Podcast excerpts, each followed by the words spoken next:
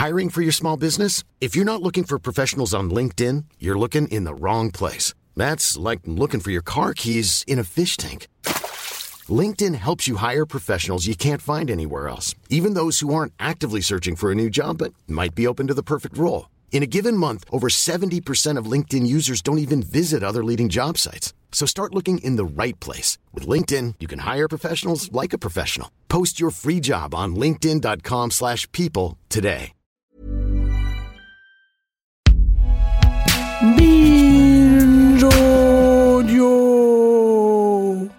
Salut, c'est Thomas Rozek.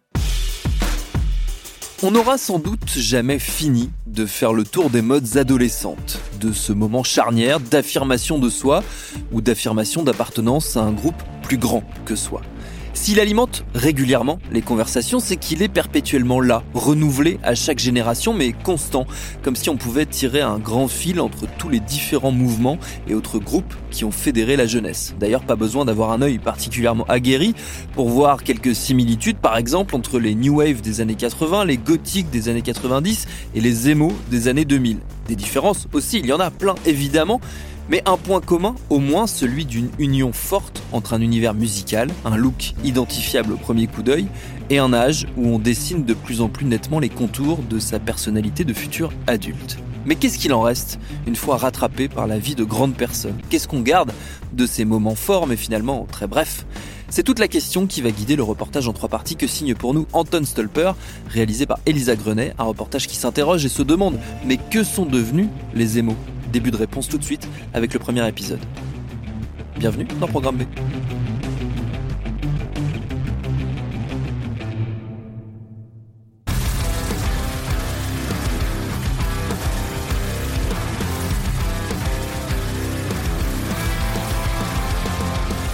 Vous vous souvenez des émos On les voyait un peu partout dans les rues et dans les cours des collèges dans les années 2000. C'était des garçons et des filles qui avaient des longues mèches noires, du maquillage très sombre, les ongles peints en noir et des vêtements noirs aussi, avec parfois des petites pentes de couleur vive, souvent rouges. Ils écoutaient Tokyo Hotel, ce groupe de rockers adolescents allemands. Ils portaient des chaussures Vans, ils restaient en bande, et dans l'imaginaire collectif, ils étaient tous un peu dépressifs et mal dans leur peau. Pour ma part, je n'en ai jamais connu. Je commençais tout juste le collège à l'époque et ceux qu'il y avait étaient déjà un peu plus vieux et m'intimidaient avec leurs cheveux, leurs yeux sombres et leur style tellement atypique. Atypique, mais aussi affirmé. Et ça, secrètement, je l'admirais. C'était une époque où j'étais assez mal dans mes baskets. J'avais 13, 14 ans, je savais pas du tout qui j'étais, ma mère m'habillait toujours et on m'avait fait comprendre que ça se voyait, désolé maman. Et que ce n'était pas cool surtout. Mais je n'avais aucune idée des fringues que j'aimais ni comment combiner les couleurs, en partie parce que je suis daltonien, ce qui n'a pas aidé. Finalement, ça aurait peut-être été plus simple que je sois aimant. Il faut juste s'habiller en noir, pas de stress pour savoir si mon t-shirt vert fluo allait avec mon jean bleu, et si les émos étaient réellement mal dans leur peau, je l'étais aussi un peu. Mais aujourd'hui, je vais mieux. Je me suis trouvé, entre gros guillemets. Je ne stresse plus le matin par rapport à ce que je vais mettre. Bon, je suis toujours daltonien, mais je l'assume maintenant, j'y peux rien. Mais bref, j'ai grandi. Et les émos alors? Que sont-ils devenus? Que font-ils? Sont-ils toujours habillés de la même manière? Est-ce qu'il en reste même? J'ai voulu essayer de les retrouver. D'une part pour savoir pourquoi ils étaient émos, et aussi parce que tous les groupes un peu excentriques et de marge, ceux qui sont différents et dont les gens adorent se moquer, ont une réputation et souffrent de clichés dont je suis persuadé qu'ils ne sont pas tous vrais. Je veux essayer de comprendre ce que ça veut dire être émo. Et si j'aurais vraiment pu ou dû l'être.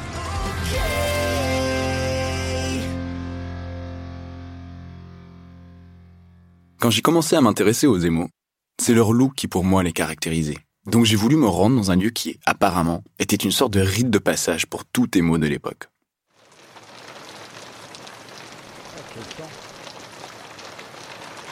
Je suis venu à la rue Keller, juste à côté de Bastille, en plein Paris. On est clairement chez les rockers. Il y a un bar de rock au style un peu américain, des disquaires avec des affiches de Led Zeppelin, et au milieu, un magasin qui se démarque. Il s'appelle l'Indien Boutique. Bonjour. J'ai pu parler avec, euh, avec Nicolas à côté. D'accord. Du coup, je me demandais si je pouvais vous parler à vous aussi. Ouais. C'est possible Est-ce que vous pensez qu'on peut éteindre la musique brièvement ou pas? Super, merci. Du coup, je fais un podcast pour Binge Audio et on essaye de retrouver et de savoir ce que sont devenus tous les émos des années 2000. Ah, d'accord. Et on m'a fait savoir que à l'époque, en tout cas, il s'habillait pas mal ici. Oui, c'est vrai. Alors vous êtes euh, à l'Indien Boutique. C'est une institution, c'est une, un magasin qui existe depuis 1967 au plus porte de Clignancourt. Et donc c'est familial. Et vous avez ma mère euh, qui a 82 ans qui travaille encore avec nous. Et donc euh, voilà, Myriam, voilà. Bonjour Myriam. Faut que tu dises bonjour Myriam. Juste à côté de Sonia, derrière la caisse, se tient Myriam. Elle a des cheveux blancs bouclés, une petite chemisette avec un motif à fleurs et des lunettes sur le nez. Elle ressemble vraiment à la mamie classique. Sauf que dans sa main gauche, elle tient un chiffon qu'elle utilise pour nettoyer un mannequin vêtu d'un harnais de cuir et de chêne, le genre de pièce qu'on trouverait plus dans un magasin de Pigalle que dans les mains d'une grand-mère. Vous qui faites sur les émaux C'est fini les émaux, c'est une Bah, mode. Justement, c'est pour savoir où euh, ils, sont partis euh, quand. euh, Bah, les émaux, c'était une mode qui s'est passée Voilà. il, y a, il y a une dizaine d'années, en Dix ans. 2008, je crois. 2008, 2010. Et Ça a duré deux, trois ans. euh. Mais euh, c'était une mode qui a bien marché, ouais. Ils s'habillaient en pantalon slim noir, très moulant. Et puis, ils avaient cette fameuse mèche qui recouvrait l'œil. euh. Et puis, euh, voilà, c'est comme ça, c'est une mode, et puis ça passe, et puis ça revient, je pense. Mais c'était très sympa comme mode, hein, parce que c'était très, c'était assez- ça avait attrait surtout sur les ados. Alors les, les ados passent leur euh, temps à être émo, et puis euh, ça aidait les parents et tout, et c'est un mouvement qui est doux, qui est pas violent, qui est qui est tranquille. Alors c'est juste dans l'habillement, quoi, dans la mèche et dans le slim et dans le t-shirt, c'est tout. Ah, C'était bien comme mode, j'aimais bien. Moi, j'ai connu la mode grunge avec euh, l'ép- l'ép- l'époque de Nirvana. Là, c'est les gens se lavaient plus les cheveux. Les gens portaient n'importe quoi et c'était terrible. Et ils, ils se sont, ils portaient. Bon, maintenant non, la mode, la mode euh, euh, comme vous cherchez, euh, c'était pas. Non, au contraire, ils s'habillaient, ils coiffaient bien leurs cheveux et tout. Non, non, c'était une mode propre. hein, c'était une mode euh, pas agressive du tout. Non, non. Les parents se sont pas tellement inquiétés. Et quand ça s'est décanté, euh, c'est venu comme un ouragan, en fait. Un jour, on est arrivé et ils se sont mis tous à acheter des pantalons moulants, euh, des, des choses comme ça. Je sais pas d'où vient cette mode, en fait. Les émaux, je sais pas si ça vient de l'étranger ou si ça vient d'un côté d'un mouvement punk ou un mouvement artistique ou un mouvement euh, musicien. Je sais pas, mais ça a très, très fortement marché, mais pas longtemps. Elle a raison, Myriam. Le mouvement emo vient à l'origine des États-Unis. Emo, c'est un raccourci pour émotionnel. Et le mouvement est sorti du punk rock dans les années 80. Le punk était un style de rock anti-système et militant. Mais c'était aussi un style très macho, où l'on ne parlait que très peu d'émotions. Mais dans les années 80, certains groupes se sont mis à chanter des paroles un peu plus introspectives. Ils parlaient d'amour, de mal-être, d'émotion. Mais ce n'était que le début. Il y a eu ensuite plusieurs années de maturation et de sous-genres diverses, avant que le style atteigne son summum dans les années 2000, quand les grands labels américains y ont vu un intérêt commercial. Et une fois que les labels américains avaient signé les grands groupes et mis les machines de marketing en route, le succès a été planétaire. Pour résumer grossièrement le mouvement emo, c'est un style de musique aux sonorités rock, mélangé avec des paroles introspectives et émotionnelles, et bien sûr un look unique avec mèches, pantalon slim et eyeliner noir. Mais peut-être qu'il vaudrait mieux en parler avec quelqu'un qui l'a vraiment été.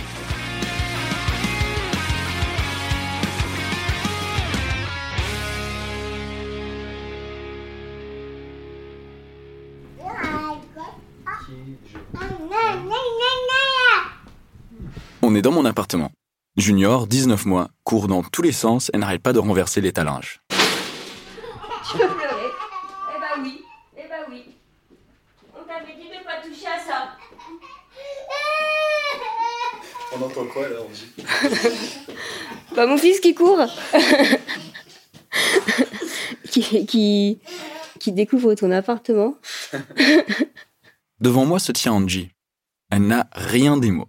Elle a des cheveux courts, bruns, un pull couleur crème et un jean de couleur claire. Elle porte un tout petit peu de maquillage, mais rien d'exubérant.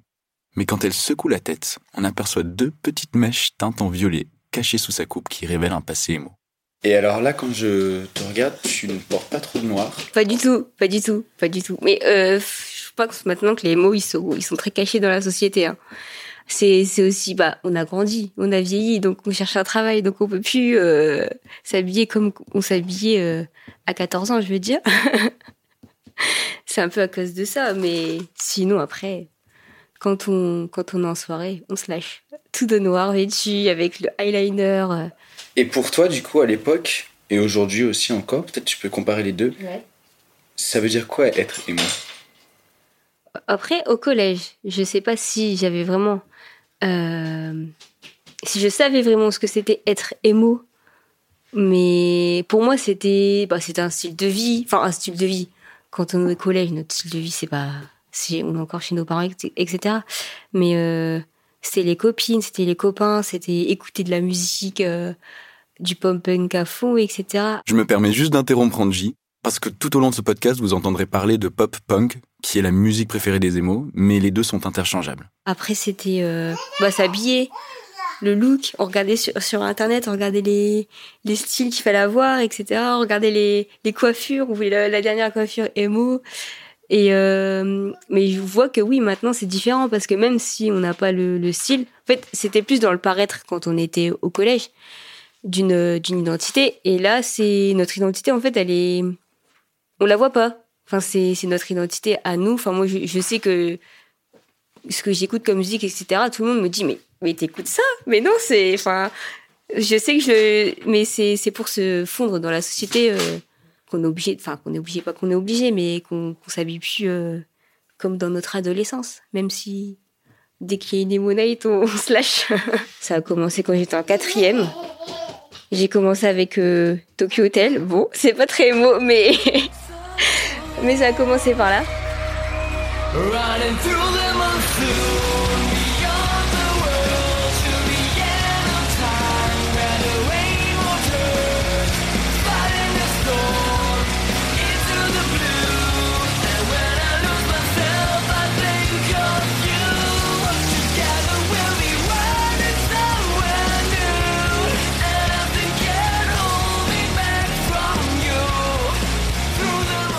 Après, j'ai vite euh, bifurqué sur euh, Good Charlotte, Blink 182, Sum 41. J'ai découvert plus en plus de groupes. Et j'ai un peu délaissé Tokyo Hotel. Je suis désolée, Tokyo Hotel, mais si vous si nous écoute, euh, désolée. Mais, euh, mais voilà, après, oui, j'étais j'étais beaucoup en noir. Après, oui, j'avais des jeans de couleur, euh, toutes les couleurs de l'arc-en-ciel euh, dans les jeans. Mais sinon, c'était vraiment l'eyeliner noir et. Et bon, après, j'avais aussi les cheveux colorés.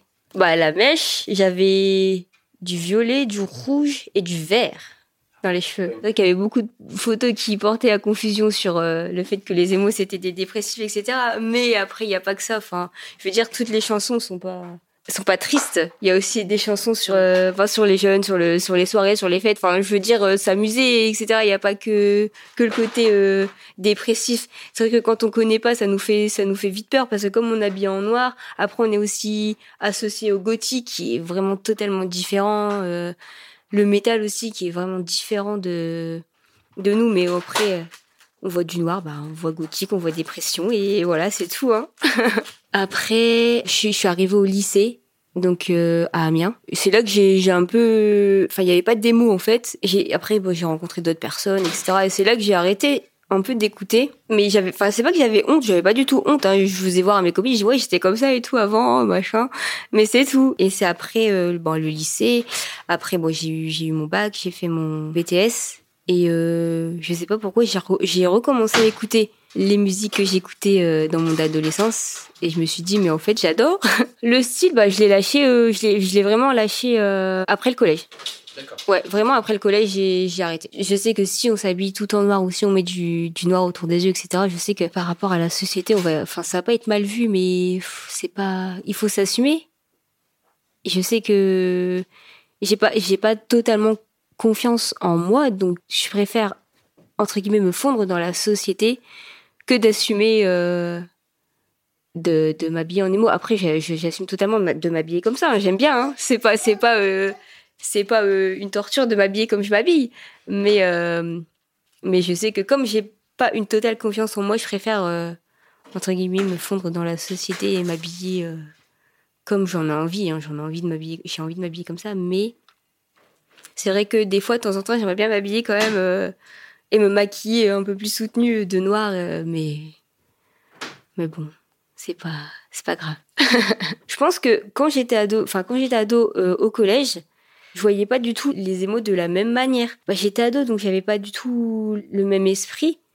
Et là, j'ai redécouvert aussi quand quand j'ai recommencé à écouter les musiques, quand j'ai recommencé à, à me pencher sur le sujet, et je me suis dit, mais ouais, en fait, enfin c'est pas que j'aurais pas dû arrêter, c'est pas c'est pas c'est pas dramatique, mais c'est c'est vraiment moi. C'est vraiment moi. Je me suis un peu per- perdue. Il y en a, ils se perdent quand ils deviennent émo, mais moi, je me suis perdue en redevenant normale, on va dire. voilà. Oui, voilà, on va dire ça. On va dire que là, je suis, je suis, je suis, je suis vraiment, vraiment moi et même si, si j'ai pas l'apparence de, de, ce que, de ce que j'écoute, de ce que je pense, de, ma manière de, de voir les choses, parce que, ce que je, te dis à chaque fois que, enfin, même euh, que ce soit euh, mes collègues de travail, quand je leur dis bah non, j'écoute pas du tout ce genre de musique ou je vais à un concert d'un tel, ils me disent mais c'est quoi ça, j'ai jamais entendu ou enfin voilà. Et euh, quand je leur explique ou je, leur dis bah je suis président d'une association, ah bon quoi? Puis je dis bah Emo Je dis tu vois les émos là quand t'étais adolescente, bah voilà, on revient en force. Pour tout vous dire, Angie n'est pas n'importe quel émo ou ex-émo. Parce que justement, elle avait envie à 28 ans de pouvoir parfois s'habiller, se maquiller comme quand elle était adolescente. Et pour le faire, elle a fondé une association qui s'appelle Emo Kid. C'est pour tous les amoureux du pop punk des années euh, 90, 2000. Et on se retrouve pour euh, un- une première partie en concert. Et euh, deuxième partie, un DJ set euh, de 1h30 sur euh, toute la musique qui a bercé notre adolescence. Et on avait même fait pour la première partie, pour la première soirée, petite anecdote, on avait fait un atelier maquillage. ouais. Et du coup, ceux qui voulaient se maquiller en. Qui venaient, qui s'étaient pas maquillés, bah, ils pouvaient venir se maquiller et on leur faisait du maquillage noir, comme à l'époque, on va dire. Après, c'est, super, hein. franchement, quand on voit les vidéos euh, après la soirée, on est, on est, su- je suis super contente. Et tu peux décrire ces soirées, ça fait quoi de pouvoir replonger dans l'adolescence comme ça? Bah, les gens qui s'amusent, la joie, la... les gens qui... qui, qui reprennent en, en cœur les, les, les refrains des, de notre adolescence, c'est, c'est cool. Et euh, tout âge en plus, c'est vraiment. Franchement, ça, ça fait chaud au cœur parce que je me suis dit. Parce que moi, je veux en fait que. enfin, pas que tous les émos euh, de France euh, se, rencontrent, mais je veux quand même créer une communauté. Et du coup, je me, dis, mais. Mais c'est cool en fait parce que les gens ils jouent le jeu. Aujourd'hui, la majorité des émos sont devenus adultes. Ils ont bel et bien laissé cette période dans le passé. Ce n'est qu'un souvenir d'adolescence. D'autres, comme Angie, ont intégré cette identité tout en la dissimulant à l'exception de ces soirées où elle se lâche. Il y en a encore aujourd'hui qui continuent de s'habiller en émo, dans la vie de tous les jours, et certains qui s'y sont même mis récemment. J'ai demandé à Angie si elle ne connaissait pas quelqu'un qui s'habillait en émo au quotidien. Pas juste lors des soirées émo kid. Elle m'a parlé de Guillaume, que je contacte. Et on s'est donné rendez-vous à Villeparisis, en banlieue parisienne.